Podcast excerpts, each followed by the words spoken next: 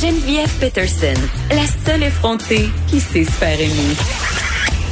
Jusqu'à 15, vous écoutez Les effrontés. Vous venez d'entendre la grand-mère de la petite fille de Granby qui est décédée euh, dans des circonstances fort tragiques et violentes il y a maintenant près d'un an.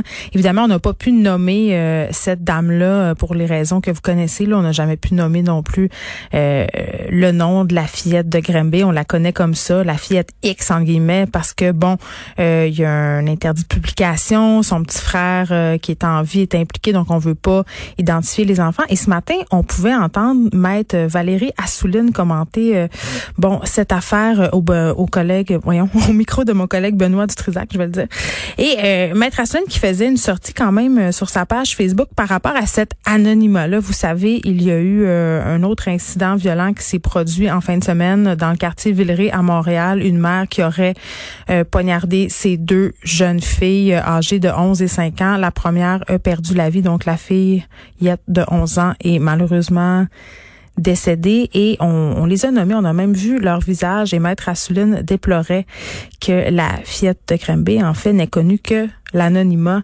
Et je trouve quand même que c'est un point euh, qui est intéressant de souligner. C'est quand même assez triste que sa mémoire ne soit pas soulignée plus que ça, qu'elle va rester pour toujours, euh, si ça continue comme ça, la fillette sans nom. Changement euh, de sujet complètement, c'est le retour de notre collaborateur Martin Fogg. Vous le connaissez, journaliste, auteur indépendant, parce qu'il a fait un statut Facebook la semaine dernière que je trouvais fort intéressant à propos de la métaphore guerrière. Vous savez, depuis le début de cette crise de la COVID-19, on parle des travailleurs de la santé comme des soldats, des soldats qui vont au front mener une guerre contre la COVID-19 et on s'habitue en quelque sorte à utiliser un langage sacrificiel comme on le fait dans l'armée selon Martin. Bonjour Martin Forgue. Allô Geneviève. Écoute, je trouvais ça particulièrement intéressant ton analyse de la métaphore guerrière parce que ça cache tout de même quelque chose. Ben, en fait, déjà en partant, euh, les, les, travailleurs, les travailleuses de la santé euh, du moins du côté civil des choses, parce que dans l'armée, on a aussi, il y a aussi des médecins, des infirmiers, tout ça. Mais tu sais, ils se sont pas engagés dans, le, dans cette voie-là pour ça. sais, Oui, euh, c'est une vocation, oui, euh, on se met au service de l'autre, mais on, on, on, on, on rentre pas là-dedans dans l'esprit d'avoir à, à, à, sacrifier ou avoir à mener une guerre. Contrairement aux militaires qui, quand eux s'engagent, euh, évidemment, hein, ça faut, faut que ça t'effleure au moins l'esprit que tu puisses te ramasser euh, dans cette situation-là. Puis, euh, ben, tu vois, moi, ce que j'ai pensé, c'est que je me suis dit aussi, j'ai dit le problème avec ces métaphores-là, puis, tu sais, euh, d'ailleurs, il y a Roméo Dallaire qui a publié une lettre ouverte dans la presse il y a quelques jours, et puis mm. le 24 avril, et puis où il disait, au contraire, sortons-les ces métaphores-là, parlons en termes de combattants, parce que ça va nous faire réaliser l'ampleur euh, de l'urgence. Mais franchement, est-ce que le mot pandémie fait pas la job déjà en partant? Et puis, euh, justement, moi, ce que je disais, c'était que euh, je trouvais que ça nous préparait collectivement à l'acceptation du sacrifice, même même s'il est vain, ou pire, c'est conséquence de la cupidité et de l'incompétence généralisée. Puis tu sais, à un moment donné, c'est quoi? Euh, les mêmes politiciens qui euh, nous ont mis dans, dans, dans, dans, une situation qui nous empêche de bien gérer ça vont faire des discours euh, quand on va ériger un monument aux morts dans quelques années. C'est, c'est, pour moi, c'est un non-sens total. Et tu sais, dans cette notion justement sacrificielle, je me disais aussi qu'il y avait toute la question du consentement. Tu l'as bien dit au début, quand tu signes pour être militaire, tu sais, pour faire partie de l'armée, évidemment, il y a cette mm-hmm. idée d'aller au front, d'aller au combat ça vient avec. Quand tu es infirmier, infirmière, préposé aux bénéficiaires, médecin, euh, ta job, c'est de mhm. soigner les gens. Et là, tout à coup, on t'envoie au front malgré toi parce que, tu sais, sans vouloir enlever rien aux travailleurs de la santé qui font un travail extraordinaire en ce moment, qui font preuve d'une grande bravoure et qui vont quand même de façon volontaire. Ils sont, ben ils sont apeurés, j'imagine, et je pense qu'il y en a peut-être qui choisiraient de rester à la maison s'ils le pouvaient, tu sais. Ben, c'est parce qu'il n'y a rien, il y a rien qui les a préparés à ça vraiment, tu sais, parce que Euh, c'est ça, on leur demande du jour au lendemain de prendre des risques pour lesquels ils se sont pas embarqués. Et euh, évidemment, tout ça va laisser des traces. Hein. Les militaires qui vont euh, à la guerre mm. reviennent avec, beaucoup reviennent avec des séquelles permanentes, qu'elles soient physiques ou mentales. Et euh, on a un département, ancien combattant Canada, qui est censé, bon, euh, pour ceux et celles qui réussissent à rentrer dans ce système-là, qui donne des des avantages de prestations pour pallier à ça, euh, qui sont beaucoup plus généreuses que ce qu'on peut voir hmm. dans, dans, dans, le dans, le système euh, civil en général. Oui, puis ça va laisser. Les de la santé n'auront pas ça. Mais ça va laisser des traces. On a juste à penser euh, aux premiers répondants du 11 septembre, aux médecins, aux infirmiers qui ont ben eu soit des séquelles physiques mais aussi psychologiques. Euh, c'est un peu, c'est un peu le même phénomène parce que ben, pour passer plein de temps dans les CHSLD, il y a des gens qui vont revenir de là avec des images dont ils vont avoir de la misère à se débarrasser. C'est déjà commencé. Là, on en voit des témoignages commencer à sortir. Ben oui. Et puis tu parles du 11 septembre. Je veux dire, les premiers répondants euh, ont dû se battre pendant des années pour avoir des soins de santé parce que le système américain, bon, on le connaît, là, 100% euh, privé, puis on peut pas, on peut pas leur prôner ça gratuitement parce que sinon c'est du socialisme, blablabla. Tu ben, c'est, c'est, non, c'est, c'était ça, euh, c'était ça le discours. Mais justement, ces travailleurs-là, euh, tu sais, qui, sont présentement à l'œuvre dans, dans les hôpitaux, dans les CHSLD, sais, ils font preuve d'une bravoure incroyable, puis même que j'espère qu'on va leur donner des médailles. Moi, je pense qu'ils le méritent amplement. C'est quoi, selon toi, Martin Fogg, le danger principal de cette métaphore guerrière, de tout ce, ce champ lexical du combat qu'on est en train de, de déployer et d'utiliser aussi quotidiennement aussi euh, dans nos points de presse du gouvernement? Ouais. Ben déjà, tu vois, aux États-Unis, on parlait du, du 11 septembre. La, la métaphore guerrière est souvent employée dans la dans le, dans le discours politique, puis notamment pour noyer la critique. D'ailleurs, Donald Trump, il y a quelques jours, il s'est déclaré un wartime president. lui, il se voit comme un général. Bon, il a aussi dit qu'il fallait euh, s'injecter de l'eau de Javel, Martin, là.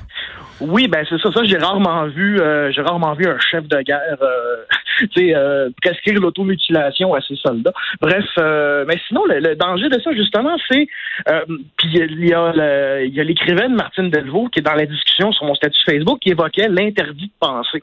Puis c'est exactement ça. C'est-à-dire que les critiques qui sont et qui vont être adressées envers le système, envers la gestion de la crise, tu sais, ça, ça va signifier un peu comme les, euh, un peu comme les discours anti, euh, anti-guerre un refus de soutien, tu sais, un manque de solidarité euh, dans un cas avec ben, les troupes. On l'a vu, on l'a vu, Martin, parce que dès qu'on ose un peu, puis là, je pense que c'est un peu moins pire parce que la lune, la lune de miel, pardon, entre le gouvernement, Legault et les journalistes semble un peu tirer à sa fin, mais dès que des journalistes posaient des questions un petit peu plus dures, on voyait immédiatement un immense backlash.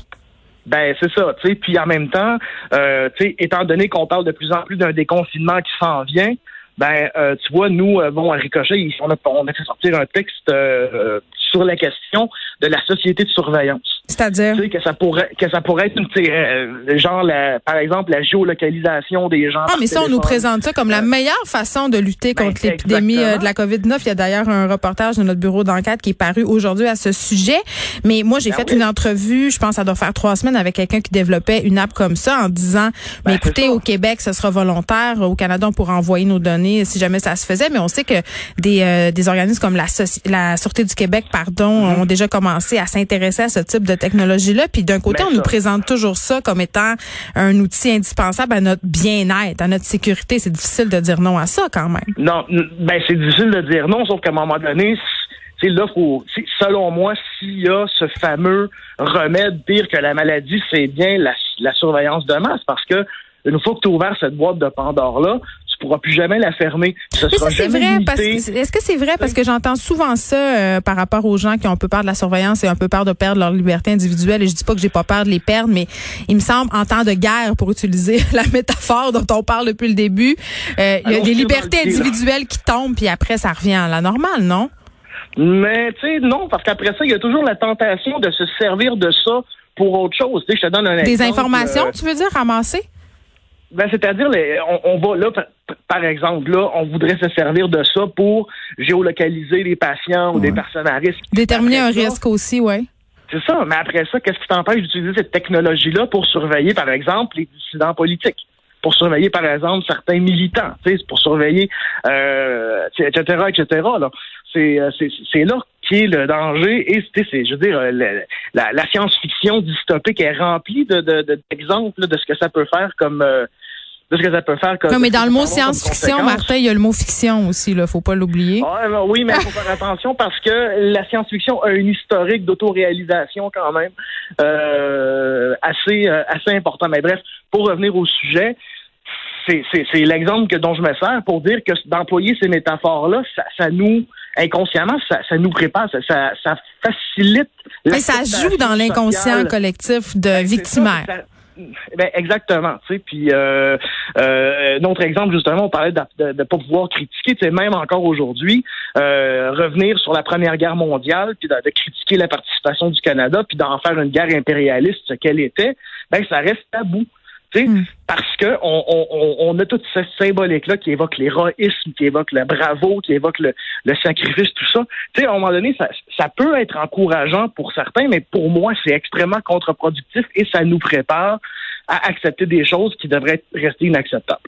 Oui, puis on a beaucoup discuté cette semaine d'immunité collective et on va se laisser là-dessus, mais accepter l'immunité collective, c'est accepter qu'il y a des victimes collatérales et que de mieux qu'un bon euh, quoi de mieux qu'un bon vocabulaire bien guerrier pour nous le faire rentrer dans hein, dans la gorge. Moi c'est ça. Ben c'est ça surtout quand on parle de, nos aînés là, certains chroniqueurs euh, sous-entendent que c'est pas grave, qu'ils vont comprendre, puis de toute façon leur vie utile est terminée. Très bien Martin Fogg, journaliste indépendant, on peut te lire notamment dans le magazine Ricochet et t'entendre à cette émission. Merci beaucoup de nous avoir parlé. De notre côté, on se retrouve demain. Je vous laisse avec Mario Dumont. À demain.